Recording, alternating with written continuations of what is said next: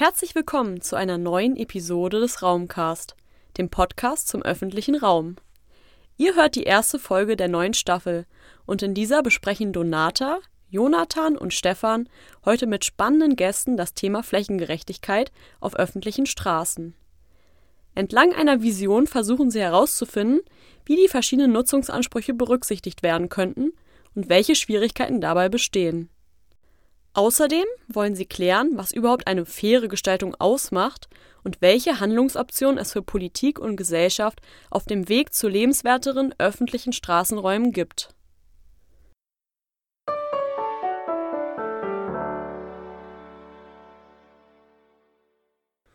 Jeder von euch kennt es.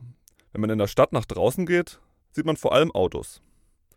Jedes von ihnen parkt im Schnitt mehr als 23 Stunden am Tag. Über die Hälfte sind am Wohnort am Straßenrand abgestellt, also mitten im öffentlichen Raum. Aber was ist überhaupt der öffentliche Raum?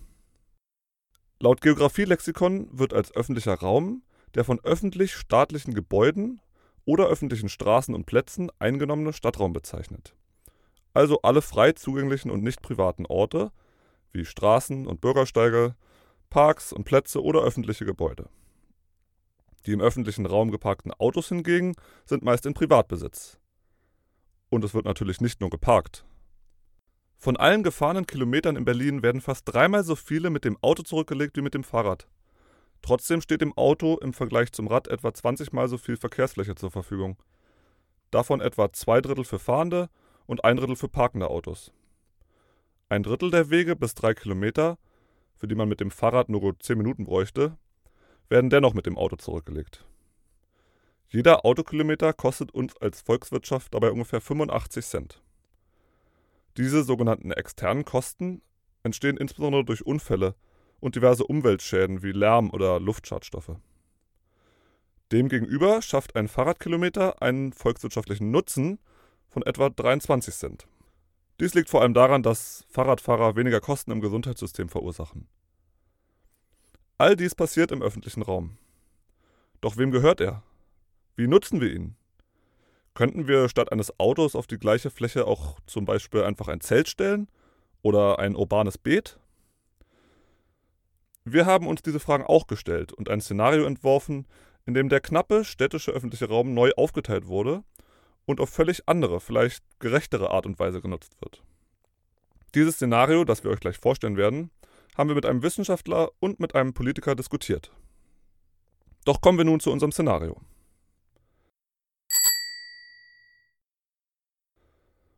In unserem Szenario sind für Autos lediglich Hauptstraßen zur Nutzung freigegeben. Dabei gibt es prinzipiell die folgende Aufteilung. Pro Richtung eine breite Fahrradspur, eine Spur für öffentliche Verkehrsmittel und eine für das Auto. Alle übrigen Straßen sind vor allem für Radfahrer, Fußgänger und verschiedene Formen der Mikromobilität vorgesehen, wie zum Beispiel E-Scooter. Natürlich dürfen Einsatzkräfte, die Stadtreinigung, Bus und Bahn und Schwerbehinderte mit Ausweis weiterhin alle Straßen nutzen. Auf ehemaligen Parkplätzen gibt es in unserem Szenario sichere und komfortable Abstellmöglichkeiten für Fahrräder und Co wie Bügel oder abschließbare Garagen. Die gewonnenen Flächen können vielfältig genutzt werden, indem schöne Sitzgelegenheiten und unterschiedliche Sport- oder Spielflächen geschaffen werden. Zusätzlich können größere Grünflächen oder sogar Bereiche für Urban Gardening angelegt werden. All dies führt zu einer erheblichen Verbesserung der Aufenthaltsqualität.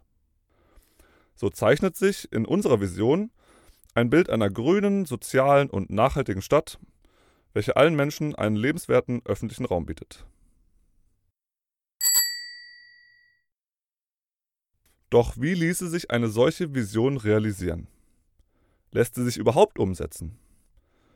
Das haben wir nicht nur uns gefragt, sondern zwei Menschen, die sich mit dem städtischen Verkehr und der Gestaltung unserer Straßen schon viel beschäftigt haben.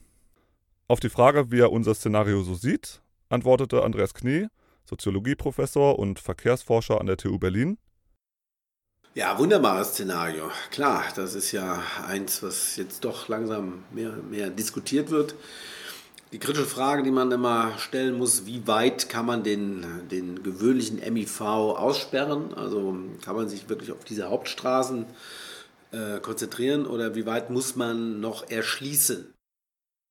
Stefan Gelper ist der Sprecher für städtische Mobilität und Radverkehr der Grünen im Bundestag. Zuvor war er im Berliner Bezirk Pankow für ÖPNV, Rad- und Fußverkehr zuständig und an der Entstehung des deutschlandweit ersten Mobilitätsgesetzes beteiligt. Auch er findet, dass es viel zu viele Autos in den Städten gibt. Und gleichzeitig gute Alternativen. Welche das sein könnten, wissen insbesondere leidenschaftliche Radfahrer genau. Für sie ist es häufig unverständlich, wieso dieses platzsparende, gesundheitsfördernde und umweltschonende Verkehrsmittel oft so wenig Beachtung in der Verkehrsplanung findet. Gelbhaar beschreibt die zunehmend offensiver formulierten Forderungen der Radfahrer.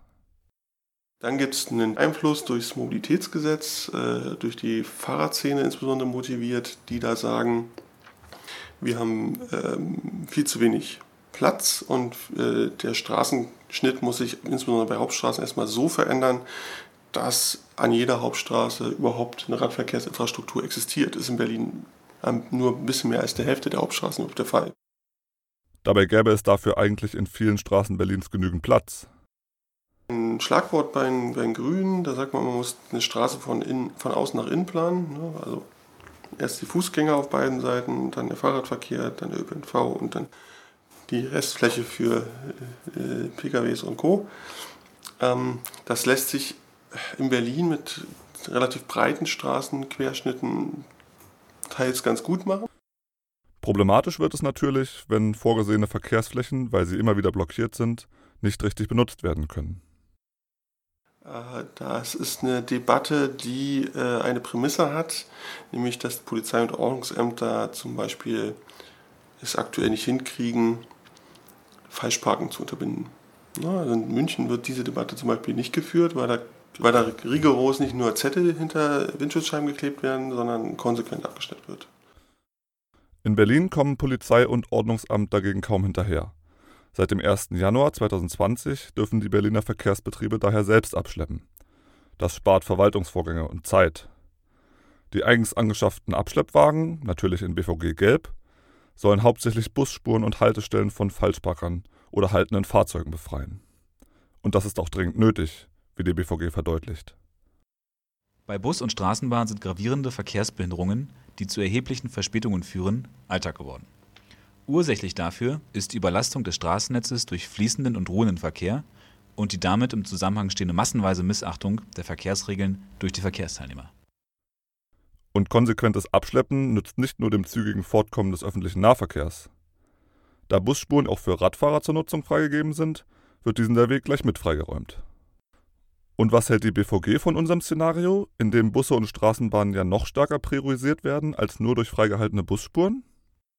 Wenn die Vision wirksam umgesetzt ist und die Regeln tatsächlich eingehalten werden, wäre für private Kraftfahrzeuge deutlich weniger Raum als heute.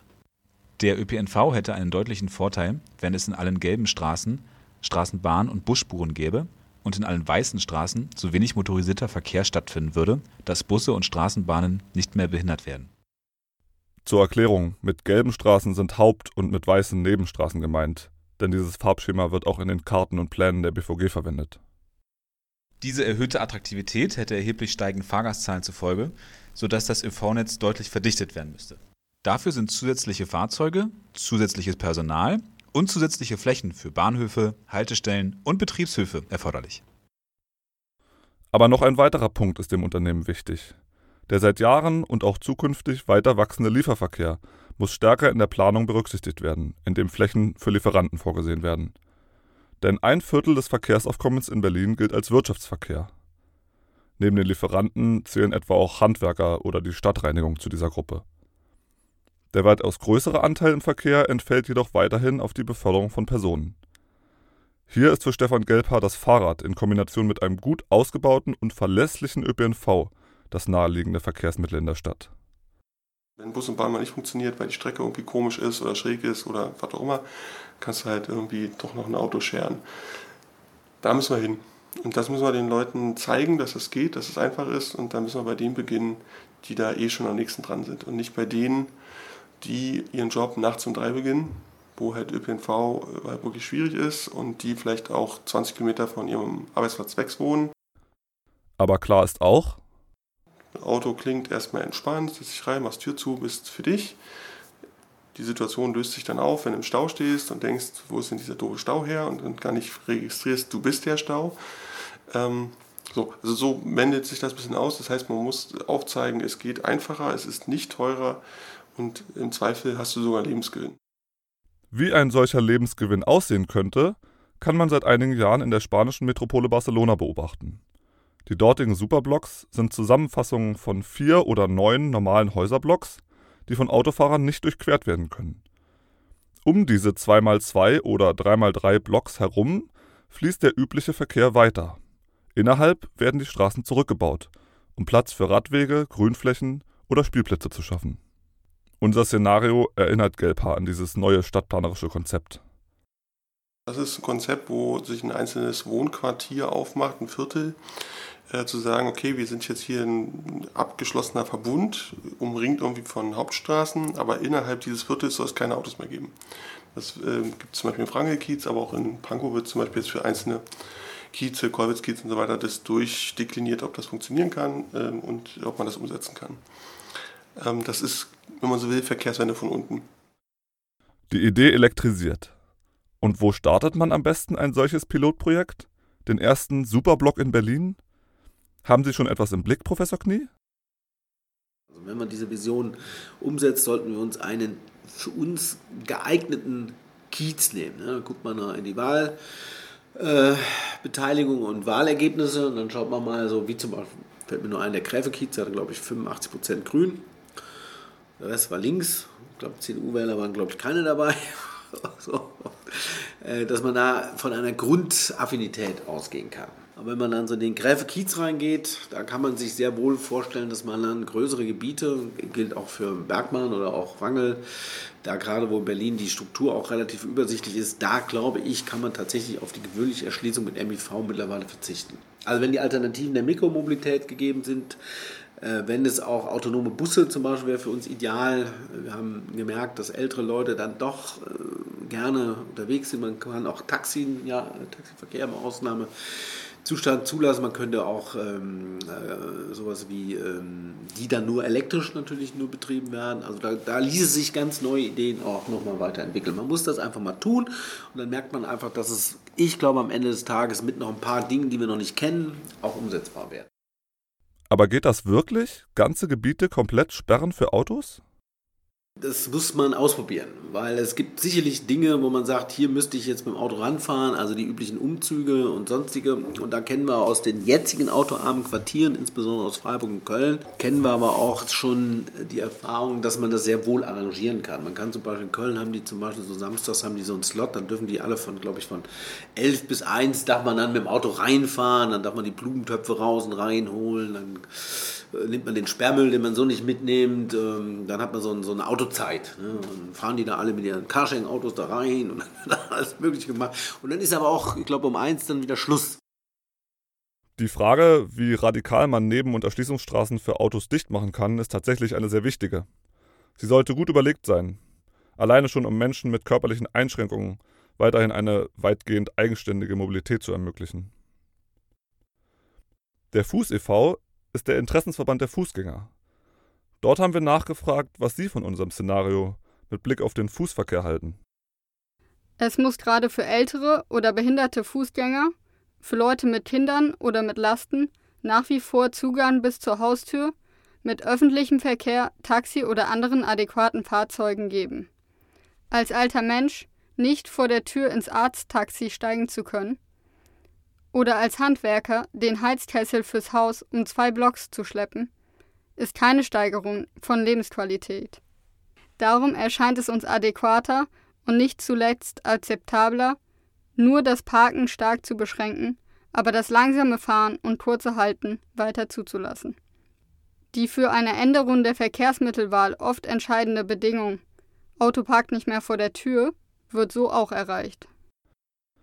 Oder anders ausgedrückt, für bestimmte Zwecke sollte es auch in Zukunft weiter möglich sein, mit Fahrzeugen bis direkt vor die Tür zu fahren. Nicht nur wegen der Senioren und Handwerker. Auch Händler oder Gastronomen befürchten häufig Umsatzeinbußen, wenn bei ihnen öffentliche Parkplätze wegfallen. Für Professor Knie ist es daher wichtig, diese mit einzubeziehen.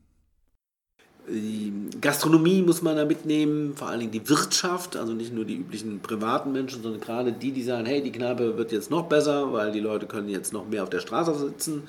Dass sie jetzt nicht mehr mit dem Auto dahin fahren kommen, ist kein, nicht nur kein Nachteil, sondern ein Vorteil. Für Knie ist es elementar, diese Vorteile sichtbar zu machen. So könnten Pilotprojekte auf verschiedenen Ebenen zum Vorbild für flächendeckende Umbauten unserer Städte werden. Eine ist ihm dabei besonders wichtig. Man muss natürlich ähm, auf der visionären Ebene, also man braucht diese Bilder. Ne? Diese Bilder müssen auch realistisch sein, nicht immer die üblichen Verdächtigen, alle mit Lastenrad und äh, Helm auffahren. Ne? Das ist eben für viele keine Option. Also es müssen auch ältere Menschen in diesen Bildern vorkommen, das vergisst man immer. Es müssen kleine Kinder in diesen Bildern vorkommen, es müssen Patchwork-Familien vorkommen. Also die ganze Last der Stadt, die ganze Ambivalenz der Stadt muss in diesen Bildern vorkommen und dann muss, müssen diese Bilder Lust auf etwas haben. So haben wir das Auto hergekriegt, jeder wusste, jeder hat die Bilder im Kopf, das Auto, fahrt die vorne, Mutti hinten oder die Kinder hinten, Mutti daneben, wir fahren ins Grüne, das wussten alle, konnten alle assoziieren, ich will ein Auto haben. Und so müssen diese Bilder jetzt auch in die Köpfe. Aber haben wir uns nicht schon viel zu sehr an unsere Autos gewöhnt, gerade wir Deutschen? Dann gibt es natürlich Menschen, die sich mit dem Auto im Kopf natürlich ähm, so organisiert haben, dass sie praktisch vor die Tür fahren müssen, weil alles äh, von der Sporttasche im Auto ist und alles so eingekauft wird. Da kann man auch vieles wegdebattieren. Ich sage immer, der, der dann kein Auto mehr hat, der hat auch keine Sporttasche mehr im Auto und das lässt sich auch anders organisieren. Dennoch haben die meisten autofahrenden Menschen nicht eigentlich gar keine Lust, ihre Gewohnheiten anders zu organisieren und künftig in einem Kiez zu wohnen, in den man mit dem Auto nicht mehr bequem hineinfahren kann? Professor Knie glaubt, dass dies doch der Fall sein könnte.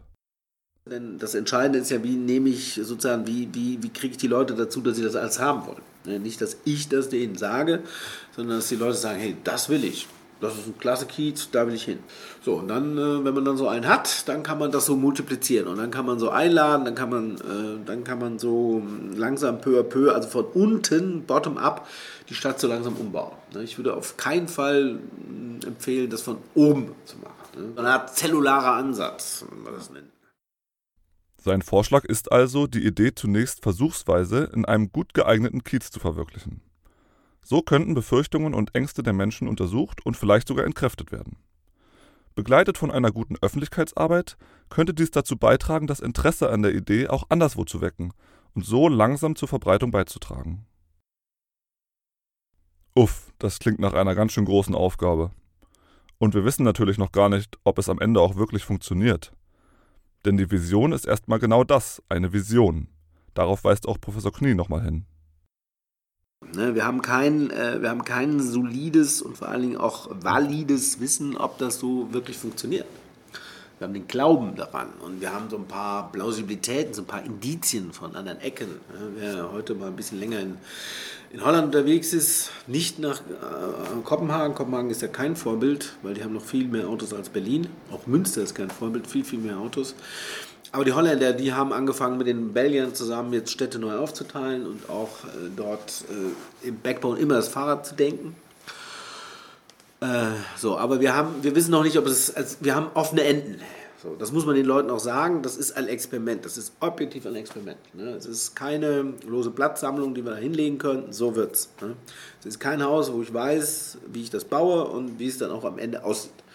Ne? Es ist ein offener Prozess. Das muss man den Leuten sagen. Das zweite große ist natürlich ähm, Menschen, die davon bisher noch nichts wussten, die in einer ganz anderen in einem anderen Kontext dorthin gezogen sind oder schon seit langem wohnen, mit diesem neuen Kontext zu konfrontieren. Ja, so, das, äh, ist schwer, das muss man machen und äh, ja, wie das dann geht, das muss man auch wieder üben. Stefan Gelbhaar sieht darüber hinaus vor allem praktische und organisatorische Fragen, deren Klärung für umfangreiche Neuplanungen erforderlich ist.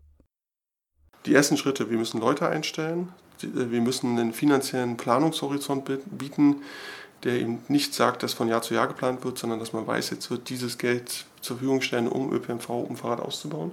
Das darf nicht jedes Jahr wieder neu verhandelt werden. Dann können sich also Planer brauchen gewisse Entwicklungshorizonte. Ähm, die Berliner Bevölkerung muss ein paar Jahre lang die richtigen Farben wählen. Eine Grundvoraussetzung, muss man einfach so sagen. Ähm, und wir müssen bei der Verwaltung permanent fortbilden permanent, weil das ändert sich auch alles. Also die Debatte um die Superblocks in Barcelona, die schwappt jetzt nach Berlin.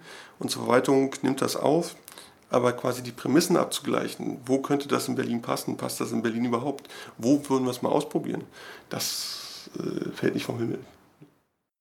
Hat man dann einen passenden Kiez gefunden, könnte es an die planerische und bauliche Umsetzung gehen. Doch auch hier könnte es schwierig werden. Geld ist aktuell relativ viel da. So, es gibt äh, ein Problem bei den Planungskapazitäten, wenn man das Straßenraum umplant. Da es, muss man gucken, was für Straßen sind, wie die mal geplant wurden, welchen Status die haben. Aber da können ja Planverfahren dranhängen. Das würde dann wiederum Planerinnen und Planer benötigen. Die sind knapp. So, und die dritte Ressource, die man noch braucht, ist äh, dann in der Tat, dass es eine Bauwirtschaft geben muss, die das schafft. Und auch da gibt es äh, einen zunehmenden Engpass. So, weil jetzt sollen ganz viele Autobahnen gebaut werden, Schienenprojekte sollen an den Start gehen, Wohnungen sollen ohne Ende gebaut werden, Windkraftanlagen, äh, ähm, Funkmasten und so weiter. Das ist relativ viel. So, und äh, alles auf einmal gleichzeitig. Also das ist der dritte Bottleneck. Und dann gibt es halt noch eine Verwaltung, die das alles wollen muss und die politische äh, Verwaltungsspitze muss das auch wollen. Wenn du die fünf Sachen beisammen hast, dann hast du theoretisch den Impact loslegen zu können. Und wie lange könnte es dauern, einen solchen Wandel zu vollziehen? Wenn man diese Vision beschreibt in einem Wort, dann geht es ja um eine Stadt, äh, die entspannt ist, die Spaß macht, wo man Freude hat zu leben. Ähm, und das ist ein, da gibt es kein, kein Enddatum, äh, weil das ein ständiges, also bin ich auch ganz Berliner und sage, diese Stadt wird nie fertig sein. Das ist immer ein Werden, nie ein Sein. Ich glaube aber, dass wir andere Zielzahlen schon beschreiben können. Also das Mobilitätsgesetz von Berlin beschreibt zum Beispiel einen Horizont bis in die 30er Jahre hinein, wo wir eine fahrradgerechte Stadt haben sollen, wollen und sollen. Ähm, man sieht, dass in den Niederlanden, die so 20, 30 Jahre gebraucht haben, um bei dem Stand zu sein, wo sie jetzt sind. Überhaupt die Niederlande. Viele Städte dort ähneln bereits heute der Beschreibung in unserer Vision. Doch fehlt unserer Vision vielleicht auch etwas Wichtiges? Gelper weist darauf hin, dass auch die Hauptstraßen etwas anderes werden sollten als Zerschneidungsachsen einer Stadt. Denn durch strenges Separieren der Verkehre und eine gute Übersichtlichkeit fühlen sich Autofahrer subjektiv sicherer und fahren daher schneller. Auch zu niedrige oder gar keine Poller zum Radweg tragen zu diesem Effekt bei. Daher plädiert er dafür, die Frage nicht nur von der Mobilitäts- und Raumseite, sondern als grundlegende Frage der Stadtentwicklung zu betrachten. Und sein Blick geht noch aus einem weiteren Grund an den Rand der großen Straßen. Ich glaube persönlich, dass Parken in Hauptstraßen das erste sein wird, was verschwinden wird. Weil in der Hauptstraße eigentlich der Raum anders zu nutzen ist. Hauptstraßen sollen ja auch Lebensadern sein, wenn man es gut macht. Das heißt, Geschwindigkeit eher runter, äh, nicht so aufweiten, dass es eben nicht menschenfreundlich wirkt. Und da, um eine Straße zu verengen, hast du nicht so viele Optionen. Aber eine Option ist zum Beispiel, den Bürgersteig halt in die Straße näher ranzurücken. Und da brauchst du dann, oder da kannst du dann keine parkenden Autos gebrauchen. So, das setzt aber in der Tat andere Parkkonzepte voraus, als Berlin sie aktuell hat. Hier quasi alles kostenlos parken. Und sehr viel Angebot dafür. Hm, und da musst du dann ran. Das ist auch für Professor Knie absolut klar. Und grundsätzlich nochmal anzumerken ist, dass wir es jetzt in die Köpfe bringen müssen, dass das Abstellen von privaten Autos auf öffentlichem Grund einfach nicht mehr erlaubt werden darf. Nicht mehr nur teuer gemacht werden muss und nicht nur verknappt, sondern einfach nicht mehr erlaubt wird. Trotz all der guten Ideen, dass uns eine Zukunft erwartet, in der es überhaupt keine privaten Autos mehr in der Stadt geben wird, ist wohl noch eine ganze Weile äußerst unwahrscheinlich. Viele Menschen bleiben auf das Auto angewiesen und vor allem außerhalb der Städte bietet es natürlich auch einige Vorteile. Daher Ne, jeder, der noch ein Auto haben will, kann das ja haben. Da muss er sich einen privaten Stellplatz sorgen. Der ist natürlich nicht in dem Gebiet, sondern der ist dann außerhalb. Der kann dann auch mitfahren. Der kann durch Brandenburg brausen. Der kann in den Urlaub fahren. Der kann alles machen mit seinem Auto, was er will. Aber er kann eben nicht mehr mit diesem Auto alleine dann vor seinem schönen ähm, Haus fahren und dann das auch noch wochenlang abstellen und damit okkupieren. Das muss in die Köpfe. Ähm, und das geht nur deshalb in die Köpfe, wenn man dann sieht, hey, dafür hast du Alternativen und die sind wunderbar. Und mit diesen wunderbaren Worten kommen wir langsam zum Ende unserer heutigen Folge. Doch bevor es soweit ist, hören wir noch die Antworten unserer Gesprächspartner auf drei kurze persönliche Schlussfragen. Mit welchem Verkehrsmittel sind Sie heute zur Arbeit gekommen? Mit meinen Füßen, mit meinem Fahrrad, also mit den Füßen zum Fahrrad und mit dem Fahrrad äh, zur S-Bahn und von der S-Bahn mit Füßen ins Büro. Heute bin ich zu Fuß unterwegs, allerdings äh, von, der, von der Regiobahn zur S-Bahn und dann zu Fuß. Stellen Sie sich vor, Sie könnten sofort drei Paragraphen der Straßenverkehrsordnung ändern. Welche Veränderungen würden Sie vornehmen? Ich würde die STVO grundsätzlich ändern wollen, weil die STVO hat äh, das, die Vorfahrt des Autos eingebaut. Und die ist praktisch, die Dominanz des Autos ist praktisch in jedem Paragraphen äh, durchschimmern. Ne? Ich würde den jetzt gerade in der Veränderung befindlichen Experimentierparagraphen, der sehr restriktiv angelegt ist. Ne? Die STVO ist ja so, dass der Verkehr immer fließen muss. Es darf nichts in dem Verkehr sich ähm, äh, verändern. Der Verkehr muss funktionieren, was ja auch in Ordnung ist. Würde ich also die STVO insgesamt umbauen. Wenn das nicht geht, dann würde ich mir den Experimentierparagraphen nehmen und den würde ich so ausbauen, dass er relativ leicht umsetzbar wäre. Also ich würde äh, sogenannte Verkehrssicherheitszonen einführen, wo Städte sagen können, hier kommt ein LKW oder auch meinetwegen künftig ein PKW nur rein, wenn technische Sicherheitsvoraussetzungen wie zum Beispiel ein Abbiegeassistent äh, verbaut sind. Ich würde in der Tat äh, eine Grünpfeilregelung äh, definieren für Fahrradfahrer, wo man auch ohne Grünpfeil auskommt. Ja, also rechts abbiegen bei Rot zum Beispiel, fände ich sehr charmant.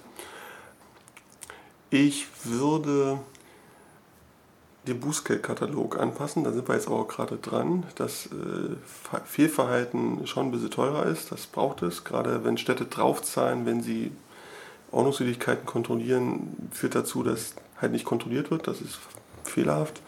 Und das waren schon drei. Wie würden Sie den frei gewordenen ehemaligen Pkw-Parkplatz vor Ihrer Haustür zukünftig gestalten und nutzen?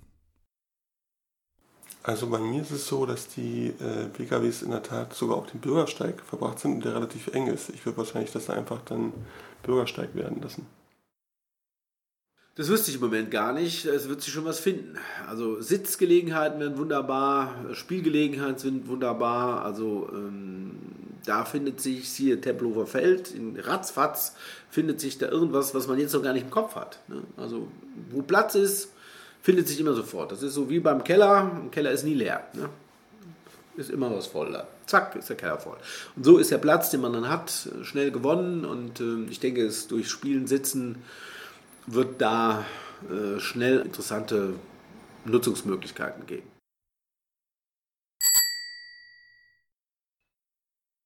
Und wie würdet ihr den Platz vor eurer Haustür nutzen? Ihr könnt nun euren eigenen Ideen freien Lauf lassen. Denn an dieser Stelle verabschieden wir uns von euch und sagen vielen Dank fürs Zuhören.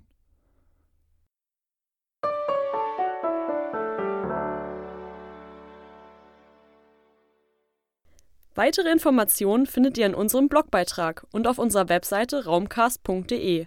Folgt uns gerne über Social Media und auf Spotify, iTunes und weiteren Podcast-Plattformen. In der nächsten Episode zum Thema Kolonialismus im Stadtbild untersuchen wir, inwiefern sich unterschiedliche Perspektiven kolonialer Ereignisse in Straßennamen widerspiegeln. Dazu befragen wir den Vorstandsvorsitzenden der Initiative Berlin Postkolonial e.V., Mnyaka Sururu Mboro. Das war der Raumcast, der Podcast zum öffentlichen Raum.